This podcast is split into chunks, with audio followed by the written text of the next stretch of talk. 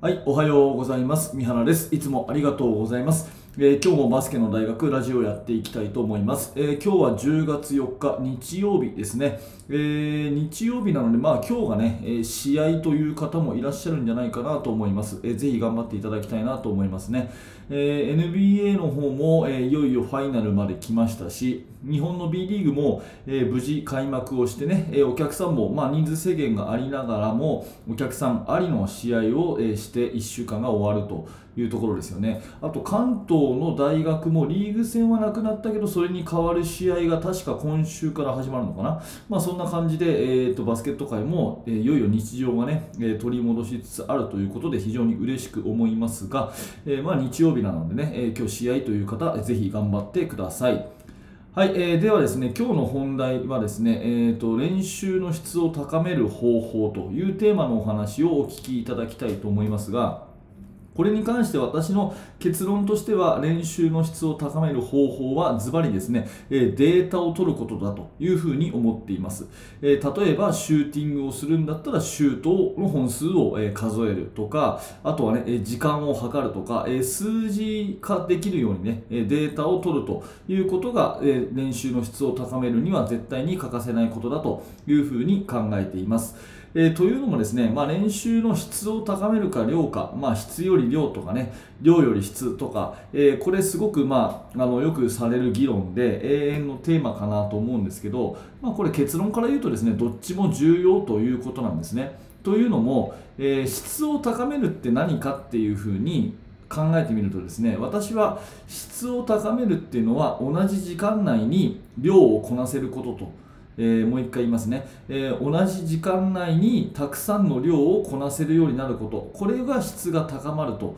いうことだというふうに考えてます。なので、え1個のもうことをゆっくりやるっていうよりは、まあ、特にバスケットっていう競技で言うとですね1個のことをなんかゆっくりゆっくりやるというよりは決められた時間の中で、えー多くのことができる。そういうことを目指していくのが質が高まった状態っていうふうに思うんですね。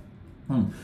例えば1分間のシューティングをするとします。えー、と昨日の、ね、ラジオでもお話ししたんですけども、まあ、1分間で、ね、例えば3人組を組んで、えーボールを2つ使ってですね、え1人はひたすらリバウンド1人はひたすらアシストとで1人がひたすらシュートを打つ、まあ、そんなような、ねえー時間の制限の中でたくさんたくさんシュートを打つような、えシューティングドリルをやったとしますよね。で1分間に、まあ、ある A さんがですね、えーシュートを打った時に、えー今日は10本しか打てなかったというふうにします。でもそれがですね、えー次の日やったら11本打てるようになった。でさらにその次の日は12本、えー打てるようになったということであれば同じ1分間という時間の中でシュートが打てる量が増えてるということですよね。でじゃあこれはなんでその量が増えたかっていうことを考えた時にやっぱり1個のパスの質が上がったとか1個のシュートの質が上がったというふうに、まあ、言えるわけですよね。だから同じ時間内で量をこなせるっていうことイコール質が上がったというふうに私は考えています。まあ、ここで大事なのはですね、えー、と確率だけじゃなくて、えー死闘数、打ったアテンプト数そのものも増やすことが質を高めるっていうふうに私は捉えてるっていうところ、ここはぜひ、えー覚えておいていただきたい。えー質を高めるっていうとね、どうしても成功率を高めることだけっていうことを考えると思うんですけども、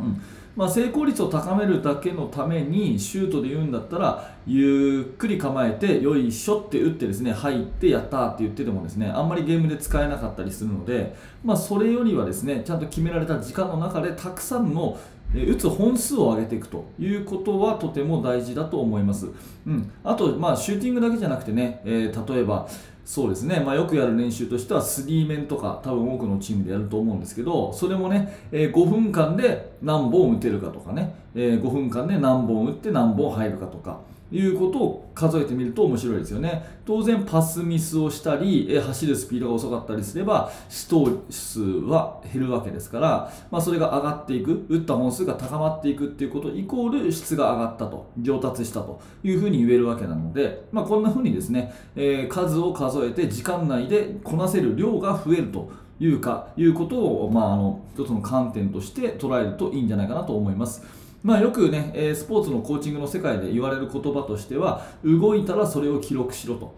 動いたらそれを記録せよというふうに言われます。で、まあ、私もこういうふうに言ってますが、え自分の教えてるチームでですね、え全部の動いたのをあのデータ取ってるかっていうとそんなことはできてないですね、えー、例えば3面のデータ取ったかっていうと、えー、そんなことはやってないですし、まあ、昨日もね例えば、えー、3対2あのオールコートでね、え3対2の練習とか、まあ、よくやる練習だと思うんですけど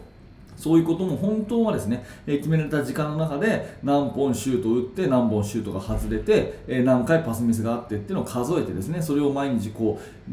データをこう蓄積していって、えその上達の度合いを測るとかっていうふうにやると、まあ、いいと思うんですけども、まあ、やっぱりすごく、え手間もかかることなので、えなかなか全部はできないんですが、まあ、理想としてはね動いたらそれを記録をして、えそれで、えデータを取っていくことによって決められた時間内で、え量をこなせているかどうかを見るということが練習の質を高める方法だと思っています。なので、えまああのー、そのシュートが入った入らないとかだけじゃなくてね、え実際にデータを取ったか取ってないかっていうところは結構大きなところだと思うので、まあ、そういうところでねできるだけデータを取れるような工夫をして、えその中で質を高めるという観点で、え考えて、あのー、練習を改善していくといいよというお話です。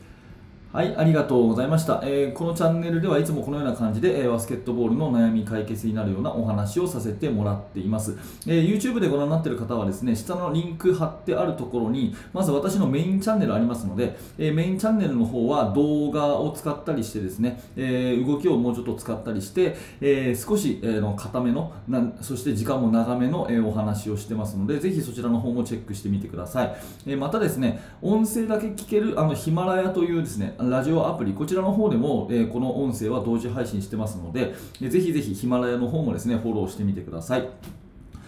はい、ご視聴ありがとうございました。三原学でした。それではまた。